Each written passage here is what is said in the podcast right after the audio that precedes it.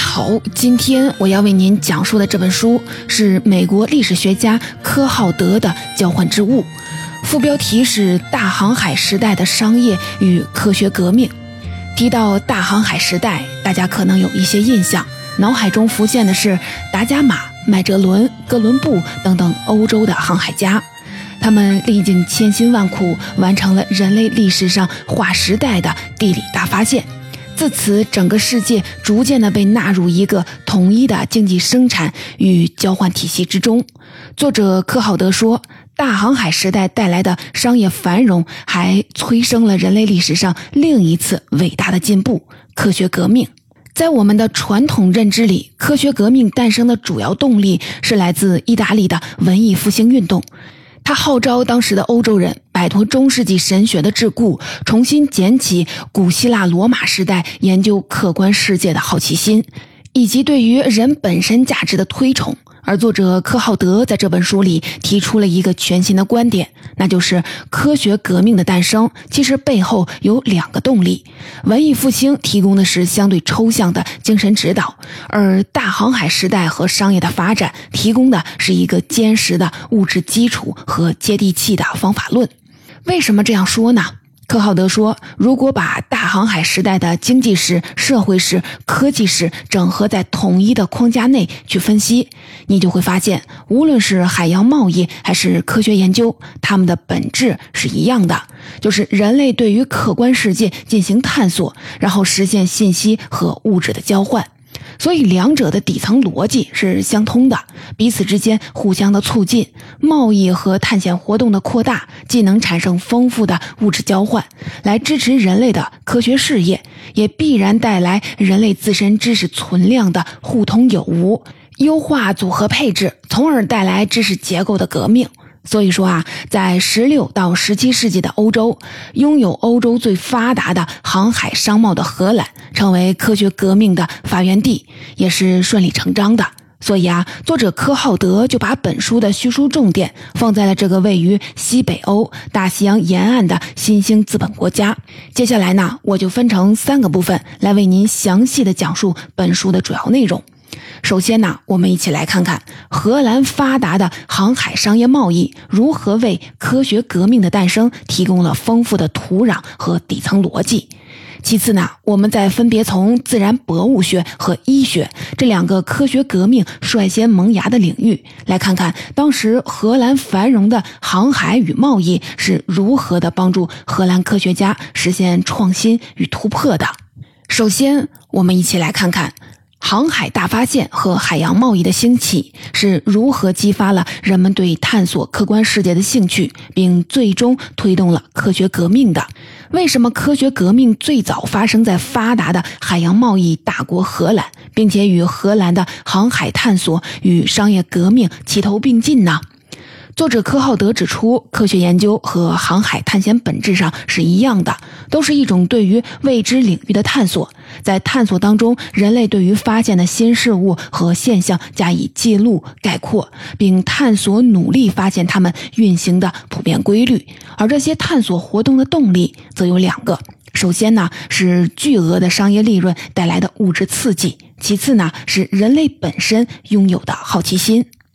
十六世纪的荷兰人口稠密，城市港口众多。作为一个欧洲西北部的沿海国家，它还拥有得天独厚的地理位置，是大西洋与地中海贸易的枢纽。在这里，来自伊比利亚半岛和地中海的葡萄酒、食盐、金属工具与奢侈品，和来自北欧的谷物、皮革、木材等大宗货物进行交易或者是中转。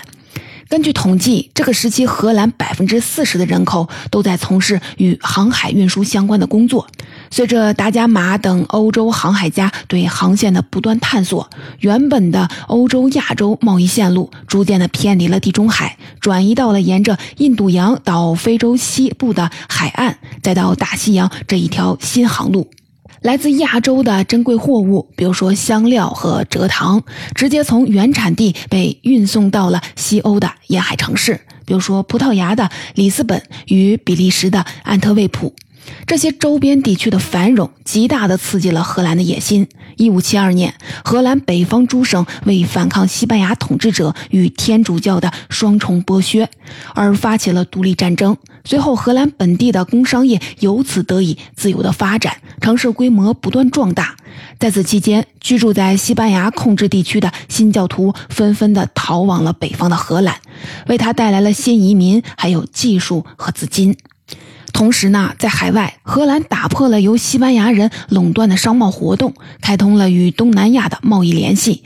导致财富大量的涌入。一六零零年到一六五零年，荷兰首都阿姆斯特丹的人口翻了四倍，达到了二十万人。仅仅这一座城市就缴纳了荷兰共和国百分之二十五的税收。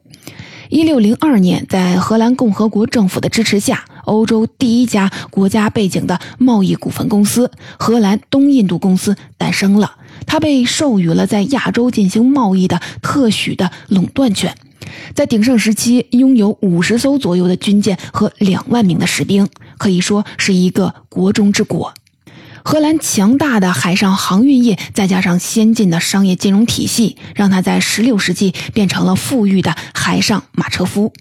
各种当时堪称先进的金融和商品交易所在阿姆斯特丹等大城市内纷纷的诞生。那么，繁荣的商业如何推动了科学的进步呢？作者科浩德给我们做了那么几个解释。首先呢，商人在欧洲乃至世界范围内的流动规模更大。频次更高，这种人口的流动，无论是经商还是探险，或者是纯粹的观光，都促进了人们的知识和见闻的增长，让不同地区之间的居民之间有了交流和联系，从而带来了信息的交换和思维的拓展。不仅在荷兰，很多当时欧洲的贵族和知识分子，比如说著名的荷兰哲学家、政治家利普修斯就说：“旅行是教育必不可缺的一部分。”其次呢，繁荣的商业让荷兰人的现实生活变得富裕而繁忙，从而逐渐改变了他们的道德观和行为模式。听起来呀很复杂，但解释起来呢却很简单。在此之前，整个欧洲人的现实生活是紧密地围绕着基督教宗教活动来安排的，所以富裕繁荣，在社会思想氛围相对宽松的荷兰，很快就吸引来了大批来自欧洲各国的科研人才。我们来举个例子。在比利时的弗兰德斯地区，有一个著名的神学家、天文学家和地理制图大师，叫普朗修斯。后来呢，西班牙把他的故乡给占了。大家都知道，信奉天主教的西班牙宗教热情非常的狂热，甚至成立了一个专门的审判机关——宗教裁判所，对这些胡思乱想、研究和神学有冲突学问的人进行审判和处决。为了保住自己的身家性命，继续自己的研究工作，普朗修斯就跑到了信仰新教、科学氛围浓厚的阿姆斯特丹。普朗修斯给荷兰带来了一个宝贵的礼物，就是他的学生发明了一种更先进的地图绘制方法，通过数学计算，把地球仪上原本的曲面地形精确复制为平面地图，同时不会让各个地理坐标之间的距离和相对的位置产生偏差。这是一项对远洋航海至关重要的技术。然而啊，随着荷兰利用海上贸易和金融业变得越来越富裕，荷兰人就必须发明一套理论来证明自己对于现实世界的关注，对于财富和成功的追求与基督教信仰并不背离。改造和认识现实世界与和改造和认识精神世界一样重要。比如说，著名的荷兰哲学家、阿姆斯特丹的神学院的教授巴莱乌斯就公开说：“追求商业利益不等于自私或者是道德堕落，因为一个社会只要把商业利润用在对大家有利的公共事业或者是慈善活动上，那就是做善事儿，和基督教宣扬的道德理念并不冲突。”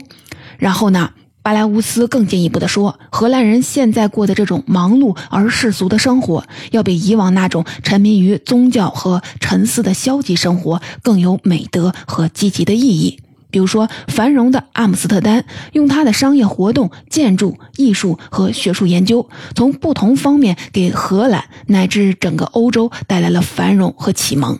这就是智慧和善最大的体现。有了这样的分析和主张，科学家们第一次为自己观察研究世界找到了一个来之不易的理由。然而啊，随着自然科学在荷兰的萌芽，一些大胆的思想家和科学家已经并不满于此。比如说，著名的哲学家与数学家笛卡尔。笛卡尔这个人，我们中小学时代就知道他，都熟悉他的两句名言：“我思故我在”和“人是脆弱的芦苇，却是有思想的芦苇”。笛卡尔虽然出生在法国，但他却选择在1629年移居荷兰。因为只有在这里，他才能充分的接触和自己志同道合的科学家，出版著作，并进行公开的学术讨论。那么，笛卡尔到底对科学的诞生做出了哪些不可或缺的贡献呢？笛卡尔这个人可以说是一个通才。他的研究领域同时涵盖了解析几何、解剖学、医学、物理学和哲学。在客居荷兰的日子里，他和当地的数学家、医生保持着密切的联系，还亲自做了一系列的实验，比如说解剖动物、观察他们的大脑与内脏构造，通过光学折射实验改造当时的望远镜。从这些研究里，他公开宣称自己赞成佛罗伦萨政治学家马基雅弗利的理论。人类跟其他的生物一样，也是物质和自然世界的一部分。总而言之，就是一种客观存在，其运行规律是固定的，和所谓的神的意志无关。人除了神秘莫测的所谓的灵魂，其他机能和结构都可以被人所观察总结。在当时的社会环境下，笛卡尔的理论可以说是离经叛道。但是在荷兰，这种宣称世界拥有客观性、其根本规律能够被人类认识的理论，得到了许多科学界的同仁的支持和赞同。可以说，笛卡尔为科学在荷兰乃至整个欧洲的萌芽与发展提供了一套宝贵的底层逻辑。刚才我们简单回顾了一下荷兰国内的经济社会环境以及学术思想界的舆论思潮，这两者都为科学革命的诞生奠定了基础。那么接下来我就来为您讲述，诞生于荷兰的科学革命如何在两个细分的领域——自然博物学和医学当中形成了突破。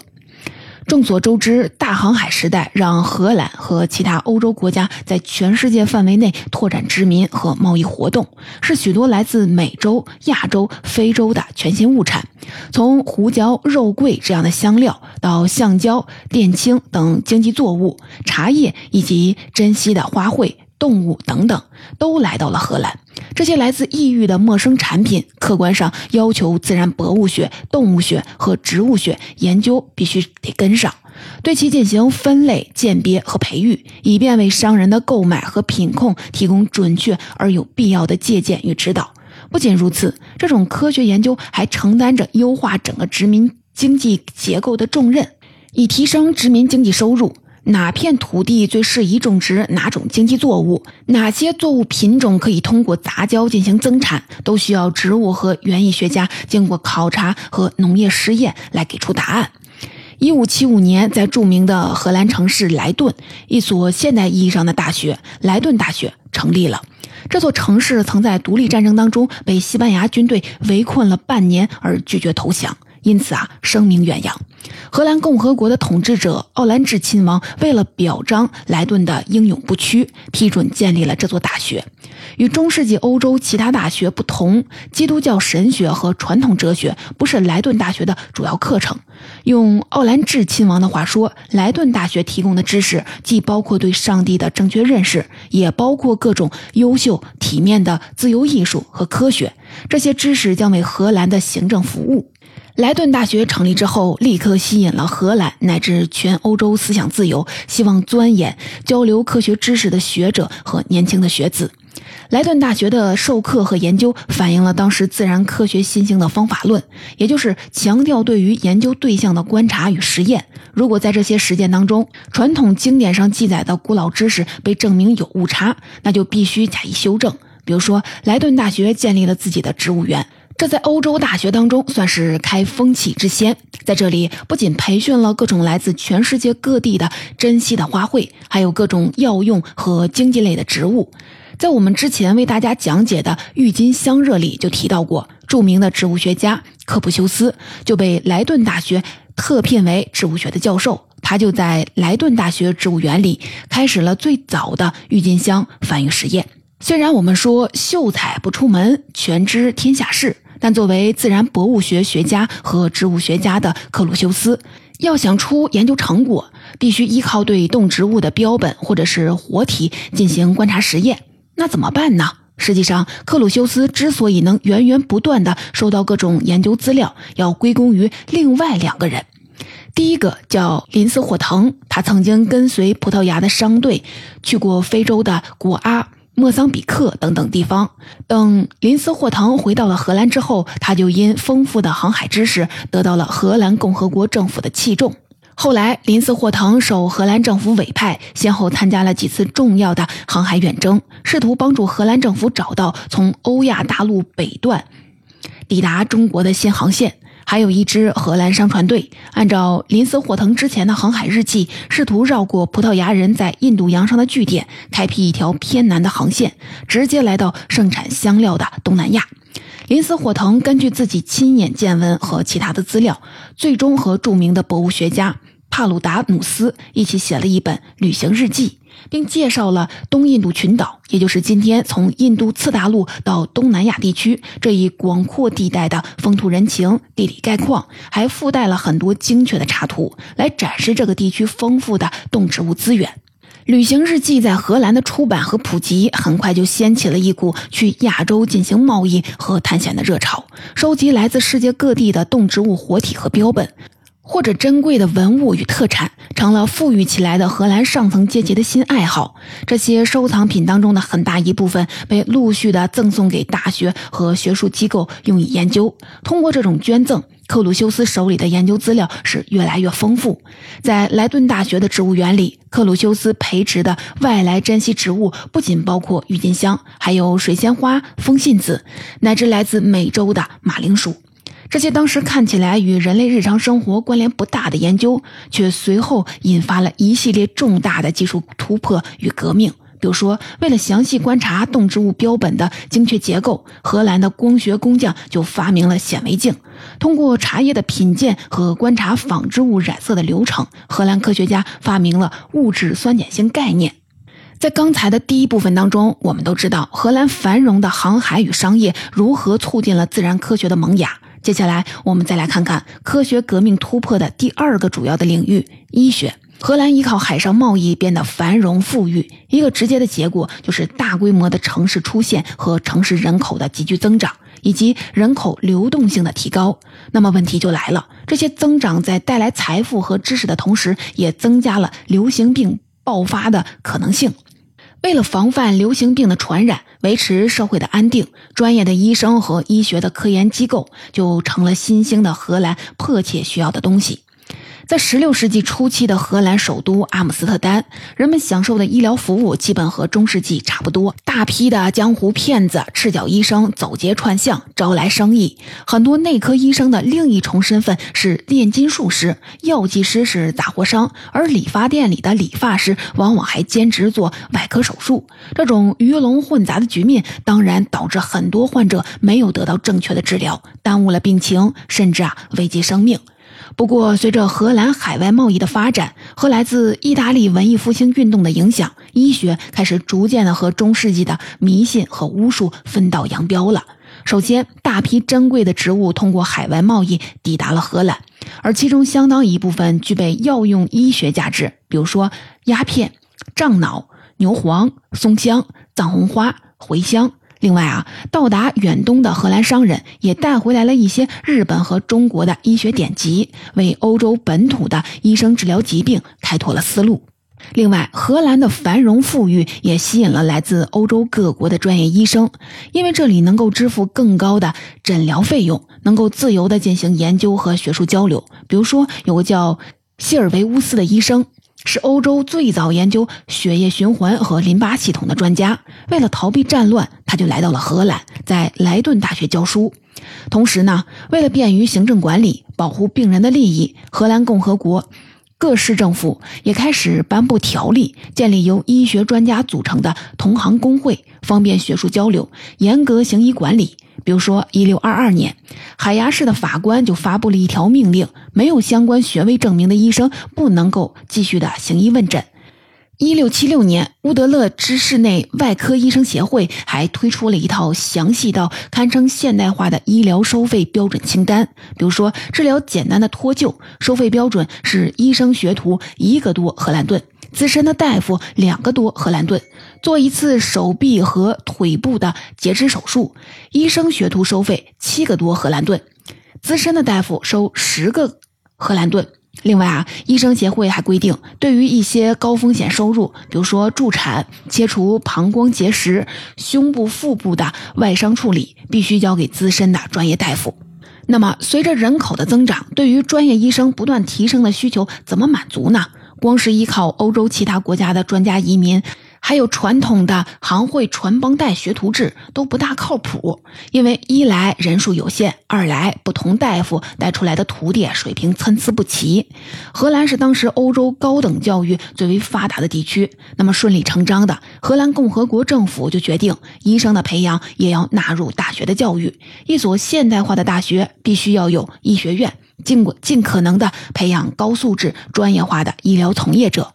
我们在上一部分提到的莱顿大学，后来也成立了医学院。莱顿大学医学院为现代医学教育树立了楷模。医学院的学生必须首先学习动物解剖，了解各种药用植物和矿物的功效，然后再跟随导师、经验丰富的医生旁听诊疗。医学，尤其是外科医学的发展，就迫切的需要对人体的构造有一个全面系统的了解。所以，莱顿大学也是最早一批设立了解剖学课程的欧洲大学。一五八九年，一位杰出的医学家、植物学家叫波夫，就到莱顿大学执教，开设和解剖学有关的课程。那么，有人就会问了：这解剖学所需要的尸体从哪里来呢？当时人们的思想意识还没有今天这样先进，没有人主动的做遗体捐捐赠，所以政府就拍板。可以考虑把罪大恶极、被判处死刑的犯人遗体供应给大学医学院的作为解剖研用，虽然数量很少，每年只有一具。另外，莱顿大学还和莱顿市一所医院建立了共建关系。莱顿大学医学院的教授定期会去医院莅临指导，而医院呢，要负责给医学院的学生临床实习的机会。说到解剖，这里啊，我还想给您说一个小八卦。在这座闻名遐迩的大学之城莱顿，还出了一位荷兰尼德兰画派的艺术大师伦勃朗。他在一六三二年创作了一幅世界名画，叫做《杜普教授的解剖课》，表现的主题就是当时阿姆斯特丹的一名医生杜普教授在给学生和同行们边解剖尸体边讲解人体构造的场景。画面上人物那种严肃、聚精会神的表情，体现了那个科学萌芽的时代。荷兰医学界对于新知的渴望是多么的强烈，钻研业务的态度是多么的一丝不苟。顺便再说一句，这位杜普教授当医生是一把好手，但是做起投资理财却非常的糟糕。郁金香泡沫发展到顶端的时候，杜普教授花了一大笔钱投资了郁金香，还把自己诊所的徽章也换成了郁金香。结果呢，泡沫破裂，杜普教授损失惨重，他的郁金香徽章也变成了阿姆斯特丹老百姓嘲笑和打趣的对象。在内科方面，荷兰大学医学院。也贯彻了文艺复兴以来那种立足实际、重视实践的学风。说来啊，你可能不信，在此之前，欧洲大学医学院里居然还教占星术。这是因为自古以来，医学界啊一直认为天上星象的变化对人体健康有着复杂而神秘的影响。但随着科学革命的萌芽，占星术逐渐的被证明是一种伪科学，而逐渐从荷兰各大学的医学院里被剔除出去，取而代之的是医用化学、药用植物学等等新兴学科。除了现代化的教育和活跃自由的学术氛围。荷兰医学在欧洲独占鳌头的第三个原因，就是荷兰发达的海外贸易和殖民活动，让荷兰的医生接触到了许多之前闻所未闻的疾病，有些啊是非常致命的烈性传染病。如果不及时想出治疗方法，那么荷兰的海外扩张就会受到严重的打击。当时远程航海可是一件苦差事，一般的荷兰水手或者是士兵都是和公司签了五年合同，就踏上了茫茫海途，其中死亡率高达了三分之二。荷兰在开拓贸易当中付出了极为巨大的代价。作者就统计了，为了维持和亚洲的贸易航路，每年牺牲在殖民地和航线上的欧洲人多达六千到七千人。在航行当中，船上会爆发坏血病和伤寒，而抵达东印度群岛后，还有霍乱、疟疾、脚气等等疾病在等待这些远途而来的荷兰人。为此啊，荷兰东印度公司开始在船队和各殖民据点配备专业的医生。作者在书中记载一个叫做邦修斯的内科医生的故事。邦修斯。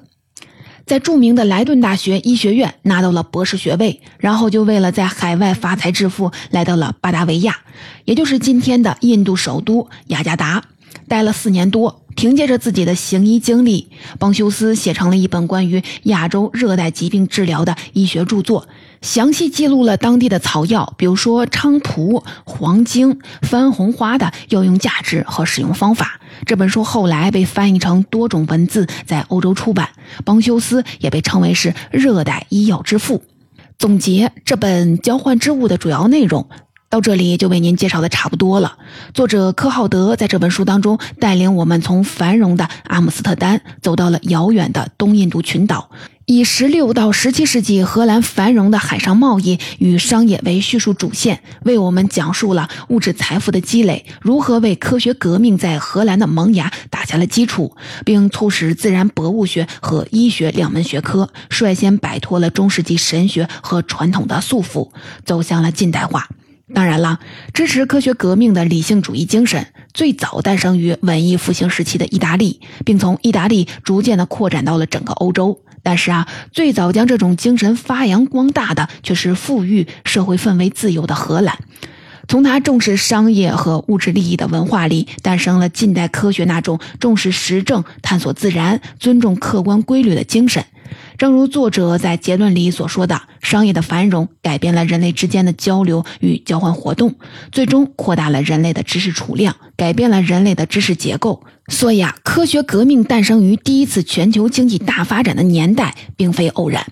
随着资本主义商业经济的发展与扩散，发端于荷兰的科学革命也迅速的在其他欧洲国家里传播开来。从意大利的天文学家伽利略到瑞典的植物学家林奈，再到英国的医学家哈维，近代科学进入了一个突飞猛进、群星闪耀的新时代，从而向人类证明，人类对于物质和客观世界的好奇和渴求，才是人类心灵世界丰富和升级的最终的驱动力。